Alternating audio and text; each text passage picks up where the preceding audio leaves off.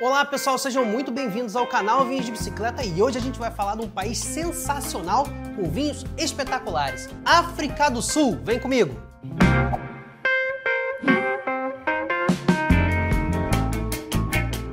Galera, antes de tudo, dois avisos rápidos aqui, ó. Mês de agosto promete comemoração de 10 anos da Vinhos de Bicicleta e a gente preparou muita coisa boa para vocês.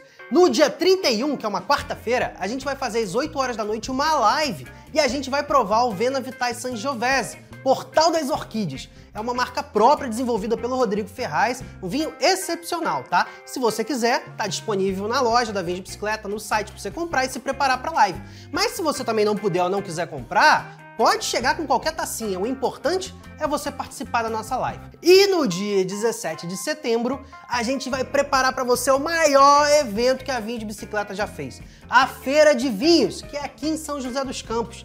Não perde essa oportunidade, o evento vai ser incrível. Então, pessoal, vamos lá, sem enrolação. África do Sul é um país que fica no extremo sul do continente africano e foi primeiramente avistado por europeus quando os portugueses tentavam achar o caminho marítimo para as Índias, né? O Cabo das Tormentas acabou virando o Cabo da Boa Esperança quando os portugueses finalmente conseguiram chegar no Oceano Índico, abrindo as portas do comércio marítimo da Ásia com a Europa. Né? Talvez uma das rotas mais importantes do mundo moderno, do mundo contemporâneo. A gente está falando da Rota Marítima do Cabo, beleza?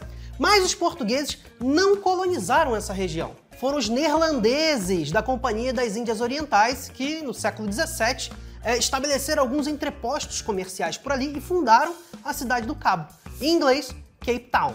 Mais tarde, essa região ainda foi conquistada pelos britânicos e acabou virando colônia inglesa, tá? Então foram os europeus que carregaram para a África do Sul a cultura do vinho. Agora, como é que é o vinho na África do Sul hoje? A África do Sul é um excelente exemplo do que é o novo mundo do vinho, né? Porque absorve as tradições europeias para fazer vinhos ao seu estilo, vinhos próprios e, claro, criando as suas próprias tradições, tá? Um grande exemplo talvez sejam as uvas. Lá a gente vai encontrar muita uva francesa, a gente já vai citar elas. Mas a vinificação não tem nada a ver com vinho francês. Enquanto os vinhos franceses são mais comedidos, mais elegantes, mais moderados, os vinhos sul-africanos, eles acabam sendo mais explosivos aromaticamente, mais intensos em sabor, né? E por quê? Por opção dos enólogos, mas também porque na África do Sul faz muito sol. O verão é muito longo, as uvas amadurecem demais, as uvas despertam açúcares, então o vinho fica alcoólico, o vinho fica pesadão e intenso, tá bom? É mais ou menos assim as características gerais dos vinhos de lá. Agora, quais são as uvas mais plantadas na África do Sul? Ó, lá eles têm um equilíbrio muito bom entre uvas brancas e uvas tintas. E tem um equilíbrio também entre vinhos brancos e vinhos tintos. É quase 50% e 50%, beleza? Uvas brancas mais plantadas, o maior destaque vai para Chenin Blanc, que é uma uva francesa muito plantada no Vale do Loire e que lá faz vinhos elegantes e delicados. Mas na África do Sul faz vinhos bem estruturados, vinhos intensos, com muita untuosidade, vinhos carnudos, sobra aroma de compota de abacaxi, damasco seco, pêssego em calda. Aí, claro, tem sempre aquele abuso de madeira, ou eles são fermentados em madeira, ou geralmente estagiam em madeira, e aí a gente vai ter aqueles aromas de chocolate branco, manteiga, especiarias que tornam o vinho bem diferente, né? Como eu falei, bem pesadão, tá? Além da Chenin Blanc, a gente vai ter também uvas brancas, Sauvignon Blanc, Viognier, Semillon e Chardonnay. Só uma francesa, pegou até agora, né?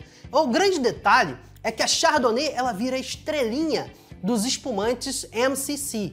O que, que, significa? Significa método Cap Classique, que é como eles chamam o método tradicional de fermentação dentro da garrafa, segunda fermentação dentro da garrafa, lá na África do Sul. Lá em Champagne eles chamam de método champenoise. Na África do Sul, método Cape Classic, sigla MCC no rótulo, tá? Espumantes incríveis, vale muito a pena você procurar e provar. E vinho tinto, pessoal, uva tinta, o que, que eles plantam por lá? Muita uva francesa também. Cabernet Sauvignon, Merlot, Shiraz é a Syrah, mas eles preferem a pronúncia inglesa, então fica Shiraz, mas é a mesma uva, tá? E eles plantam também a Pinotage. A Pinotage é uma uva muito especial. Ela não é a mais plantada, perde de lavada para Cabernet Sauvignon, mas ela é uma uva muito icônica, porque ela é sul-africana. Em 1925, para vocês terem ideia, os pesquisadores da Universidade de Stellenbosch, eles cruzaram a Pinot Noir e a Hermitage, que são duas uvas tintas viníferas europeias. E desse cruzamento nasceu a Pinotage. Um pouquinho de Pinot Noir, um pouquinho de Hermitage, tá? É uma uva um pouquinho mais pesada que a Pinot Noir, mais produtiva que a Pinot Noir, beleza? Então é muito significativo ter uma uva vinífera sul-africana, beleza? E os vinhos tintos? Como é que são os vinhos tintos? Como os vinhos brancos geralmente são muito intensos, pesados e com bastante abuso de madeira. Sobram aqueles aromas de compota de ameixa, compota de amora, frutas negras, né? geleia de frutas vermelhas. A gente tem também aromas retirados da madeira, muita madeira nova, baunilha, coco verde e o mais interessante, aromas de tosta, café e chocolate. Aliás, aparece no rótulo, é muito comum, tá? A palavra coffee ou chocolate em inglês. O que, isso significa? Por exemplo, Coffee Pinotage significa um vinho que envelheceu em madeira de alta tosta. E aí essa tosta passa para o vinho os aromas de café torrado, de chocolate que a gente tanto sente. Então é uma indicação de rótulo que eu acho muito legal, porque ela te mostra o estilo do vinho. Provavelmente um estilo bem defumado, bem torrado, tá? E se vocês ouvirem falar de Cape Blend, geralmente é um vinho tinto, feito com base na pinotage misturando outras uvas francesas por tradição. Eu digo tradição porque a Pinotage geralmente cumpre 30 a 70% do vinho, mas de qualquer forma não existe lei que regulamente uh, o termo, tá? É tradição realmente dos produtores. Eles também fazem alguns vinhos rosados, vinhos rosés, né? Geralmente são mais intensos do que o normal, mais saborosos que o normal, mas eles não são destaque na África do Sul, geralmente servem para aumentar o portfólio das vinícolas, e eles também são muito conhecidos por fazerem vinhos doces, ao estilo fortificado, vinho do Porto, por exemplo, né? E ao estilo colheita tardia, como alguns chilenos fazem. São vinhos bem doces. Aliás, lá tem um vinho chamado Van de Constance, Tá? É um vinho que é feito desde o século XVIII, chegou a alcançar as cortes europeias da época e fez bastante sucesso. É um vinho feito com uma uva da família Moscatel vinificada depois de colheita tardia, então ele tem 11, 12% de teor alcoólico e é muito doce. Se você estiver lá, vale a pena procurar, provar e trazer uma garrafinha para casa, tá? Tá bebendo história. Um detalhe que não pode faltar, pessoal, é muito comum você encontrar na África do Sul vinhos lacrados com tampa de rosca. Por quê? Porque lá eles não têm o sobreiro, que é a árvore da cortiça, e dois, a maioria dos vinhos que não precisam envelhecer a tampa de rosca até cumpre um objetivo melhor, de preservar os aromas de fruta, de preservar o frescor, tá bom? Agora, existe hoje no meio científico do vinho até uma discussão se mesmo os vinhos que vão envelhecer precisam de uma, de uma rolha de cortiça. Mas eu não vou enfrentar esse tema aqui. Recado só, a mensagem que eu queria passar para vocês é: não tenham preconceito. Existem vinhos magníficos da África do Sul lacrados com tampa de rosca. Provem! Diegão, e denominação de origem? Como é que funciona lá? Pois é, pessoal, a África do Sul tem suas regras próprias de denominação de origem, e só lembrando para você, denominação de origem é quando um produtor quer atrelar um vinho a uma localidade reconhecida, porque ele acha que aquele vinho ganhou regionalidade, ganhou características regionais, tá bom? E ele pode fazer isso desde que ele certifique que 100% daquelas uvas vem daquela localidade que ele quer colocar no rótulo, tá? São regras simples. E o vinho também tem que ser aprovado num painel de degustação e num painel de laboratório de uma instituição do vinho ligada à indústria do vinho na África do Sul, uma instituição nacional. Beleza? Então, é comprovado que o vinho tem características mínimas de qualidade, tá? Além de, óbvio, uvas daquela região que o produtor escolheu. Nesse caso, o vinho ganha no rótulo ou no contrarótulo a sigla WO, que significa Wine of Origin, beleza? Seguido do nome da localidade. E quais localidades existem? Pois é, a África do Sul é dividida em muitas localidades, em áreas maiores, em distritos, em áreas menores, em vinhedos, tá? Não dá para citar todas aqui. Mas eu peguei os principais distritos para citar para vocês de onde eu acho que vocês precisam provar os vinhos. A principal região é o Western Cape, é a parte sudoeste da África do Sul, que é a mais importante. Mais de 90% da produção dos vinhos da África do Sul vem de lá, tá? Comparando só, Western Cape é mais importante para a África do Sul do que Mendoza é importante para a Argentina, só para você ter ideia, beleza? E dentro de Western Cape, a gente tem quatro distritos que são muito famosos, muito conhecidos e muito importantes. Primeiro deles, o distrito de Cape Town é o distrito que rodeia a cidade de Cape Town. É uma área mais urbana, você vai poder provar nos wine bars muitos vinhos de qualidade de todas as partes da África do Sul por lá, mas tem vinícolas próprias que você, você precisa visitar. Como a gente está falando de uma área mais marítima, tem mais influência do mar, as brisas geladas do mar, porque ali corre uma corrente marítima, a corrente de Benguela que vem da Antártida, né? a gente vai ter um vinho até mais leve, geralmente de Sauvignon Blanc. Valem muito ser provados, tá? Que tem uma complexidade incrível, beleza? 50 quilômetros de Cape Town, a gente vai chegar em Stellenbosch. Stellenbosch é uma cidade universitária que respira vinho.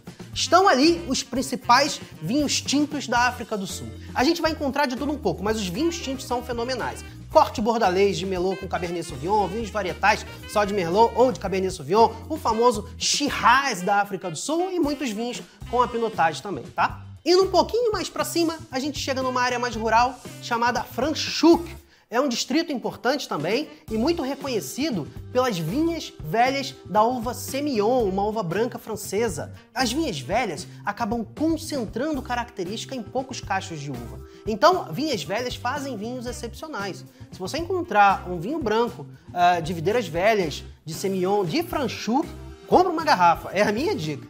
E um pouquinho mais para cima, a gente vai chegar no distrito de Pau se escreve P-A-A-R-L. É difícil de pronunciar até, pessoal.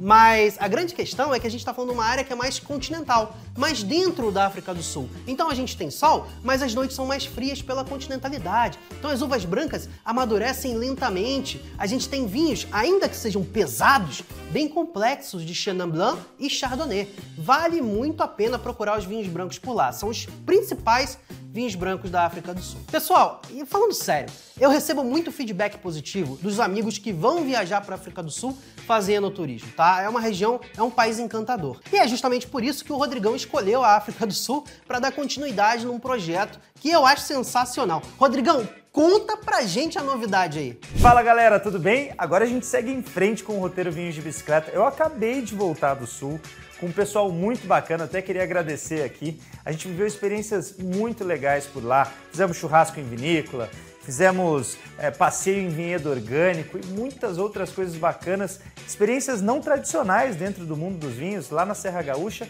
Só que agora, vinhos de bicicleta, amigo, não é só Brasil, não, é mundo!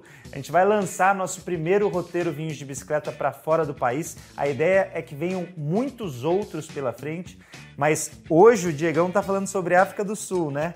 E é justamente para lá que a gente vai. Eu preparei um roteiro muito bacana para a gente ir juntos no ano que vem para a África do Sul, para as principais zonas do vinho daquele país. A gente vai ficar hospedado dentro de vinícola, a gente vai visitar algumas das principais cidades do país, a gente vai visitar um vale que foi criado pelos produtores franceses de vinho. Então, assim, tem muita experiência bacana. Para você ficar sabendo mais, é só você acessar o link que eu vou deixar aí no descritivo do episódio e tenho certeza que vai ser uma experiência inesquecível para a gente viver juntos. É isso, hein? A gente se vê na África do Sul. Valeu!